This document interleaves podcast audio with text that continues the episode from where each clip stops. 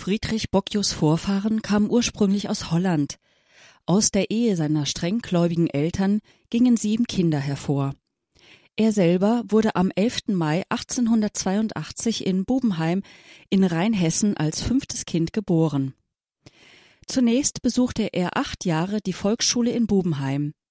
Schon sehr früh beteiligte sich Friedrich am religiösen Leben seiner Pfarrgemeinde. Auf Wunsch seiner Eltern und auf Rat des Pfarrers besuchte er das Pro-Gymnasium in Dieburg und anschließend die Prima des Gymnasiums in Bensheim. Nach dem Abitur trat er in das Mainzer Priesterseminar ein und studierte sieben Semester Theologie. Er eignete sich dabei die Kenntnisse in katholischer Moraltheologie an, die ihn später zu einem Fachmann einschlägiger Fragen im Deutschen Reichstag prädestinierten. Die Theologie wurde zur Grundlage seiner Einstellung zum öffentlichen Leben. Doch nach diesen sieben Semestern bekam er Zweifel. Nach intensiver Selbstprüfung konnte er sich nicht dazu entschließen, das Theologiestudium fortzusetzen und wechselte sein Studienfach. In Rechtswissenschaften promovierte er im September 1908 an der Universität Gießen. In dieser Zeit wurde er mehr und mehr bekannt als schlagfertiger und gefürchteter Diskussionsredner. Eine Gedenkschrift über ihn besagt Bei Studentenaussprachen vertrat er geschickt die katholische Sache und gab oftmals durch seine tief fundierten Kenntnisse, durch die Logik seiner Beweisführung und seiner glänzenden Rednergabe seinen teilweise reaktionären und intoleranten Gegnern das Nachsehen. Seine Frau Anna Elisabeth Gierer lernte er zwischen den Jahren 1910 und 1913 am Theater kennen. Nachdem er als künstlerisch begabt galt, spielte er dort selbst einige Hauptrollen. Nach der Heirat im Juli 1913 gingen aus dieser Ehe fünf Kinder hervor. Schon im Juni 1912 hatte sich Friedrich Bockius als Rechtsanwalt in Mainz niedergelassen. Hier begann er auch nach dem Ersten Weltkrieg sich verstärkt in der katholischen Zentrumspartei zu engagieren. Seit 1919 gehörte er dem Kreistag und dem Kreisausschuss von Mainz an. 1920 wurde er zum Vorsitzenden des Landesverbandes der Zentrumspartei Hessen gewählt und vier Jahre später wählte man ihn als Abgeordneten in den Berliner Reichstag. Konsequent vertrat er als Abgeordneter vor dem Reichstag den Grundsatz, dass es in der Rechtspflege keine zwei Klassen von Bürgern geben dürfe. Bei den folgenden Reichstagswahlen wurde sein Mandat stets bestätigt, so dass er dem deutschen Parlament insgesamt knapp neun Jahre lang bis zum November 1933 angehörte. In seinen politischen Reden aus dieser Zeit werden seine religiöse Verwurzelung und sein hoher, fast missionarischer Auftrag deutlich. Die Politik der Mitte ist, so sagt er, nicht nur Übermittler eines christlichen Ideals, sondern auch des Erfolges.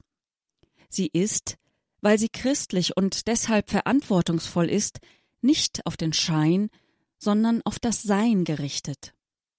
Obwohl Bocchius ein Gegner des Ermächtigungsgesetzes war, dass der Regierung Hitler die Befugnis erteilte, Gesetze künftig unabhängig vom Reichstag zu beschließen, stimmte er diesem im März 1933 zu, da er nicht mit dem Prinzip des Fraktionszwanges, das heißt dem einheitlichen Abstimmungsverhalten aller Angehörigen einer Parlamentsfraktion brechen wollte. Danach erklärten die neuen Machthaber Friedrich Bocchius zur Unperson, so dass er seinen Beruf als Anwalt bald nicht mehr ausüben konnte. Obwohl er keinem Berufsverbot unterlag, fanden sich keine Klienten mehr, die es wagten, seine Dienste in Anspruch zu nehmen, und er erwog deshalb die Schließung seiner Kanzlei. Da er sich beharrlich weigerte, der NSDAP beizutreten, bekam er trotz intensiver Bemühungen auch keine Stelle in der Industrie oder Verwaltung. In den darauffolgenden Jahren bot ihm in dieser Situation allein noch seine Familie und sein Glaube Halt. Nach dem Scheitern des Attentats auf Hitler Am 20. Juli 1944 ließ das NS-Regime in der sogenannten Gewitteraktion ehemalige Politiker der Weimarer Republik durch die Gestapo festnehmen. Unter den Verhafteten befand sich auch Friedrich Bockius. Nachdem man ihn zunächst im Darmstädter Gefängnis festgehalten hatte, wurde er im Dezember 1944 in das KZ Sachsenhausen und im Februar 1945 in das KZ Mauthausen verlegt.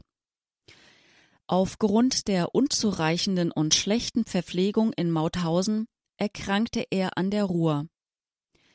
Nach späteren Angaben eines Mithäftlings war Friedrich Bockius jedoch stets zuversichtlich, dass das Recht letztendlich siegen würde. Er berichtet über ihn. Auch hat er als ehemaliger Theologe mich in diesen Tagen der Einsamkeit über die Geheimnisse unseres Glaubens weitestgehend bis in die Tiefe unterrichtet, was ich ihm stets danken werde. Wie er schon sein öffentliches politisches Wirken im Sinne des Laienapostolats gesehen hatte, sprach er während der Gefangenschaft den anderen Mitgefangenen immer wieder Mut zu.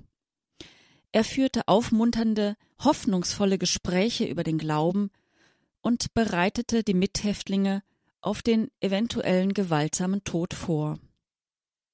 Seit seiner Kindheit ein Verfechter der persönlichen Freiheit und der natürlichen Rechte des Menschen, war er nun selbst ein Opfer der Nationalsozialisten und ihrer diktatorischen Sklaverei geworden. Im KZ Mauthausen bei Linz an der Donau in Oberösterreich erkrankte Friedrich Bockius, bereits stark geschwächt, an einer Lungenentzündung. Er starb am 5. März 1945 auf einer Holzpritsche in trostloser Einsamkeit, ohne Nachricht von Frau und Kindern, denen er nie hatte schreiben dürfen. Seine letzte Ruhestätte fand er vermutlich in einem Massengrab nordöstlich des Lagers.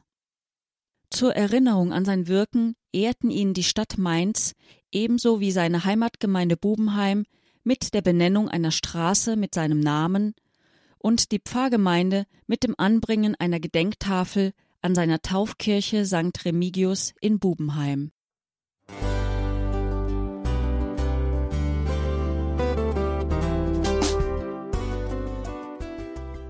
Liebe Zuhörerinnen und Zuhörer, Vielen Dank, dass Sie unser CD- und Podcast-Angebot in Anspruch nehmen.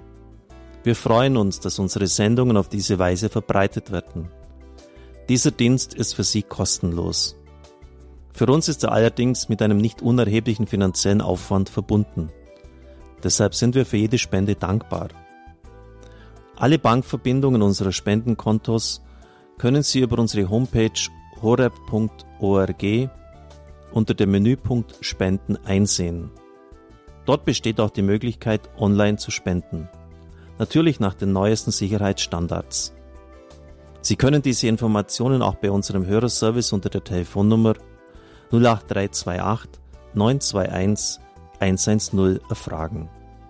Ich wiederhole die Rufnummer 08328 921 110. Vergelt's Gott für Ihre Unterstützung. Ihr Pfarrer Kocher.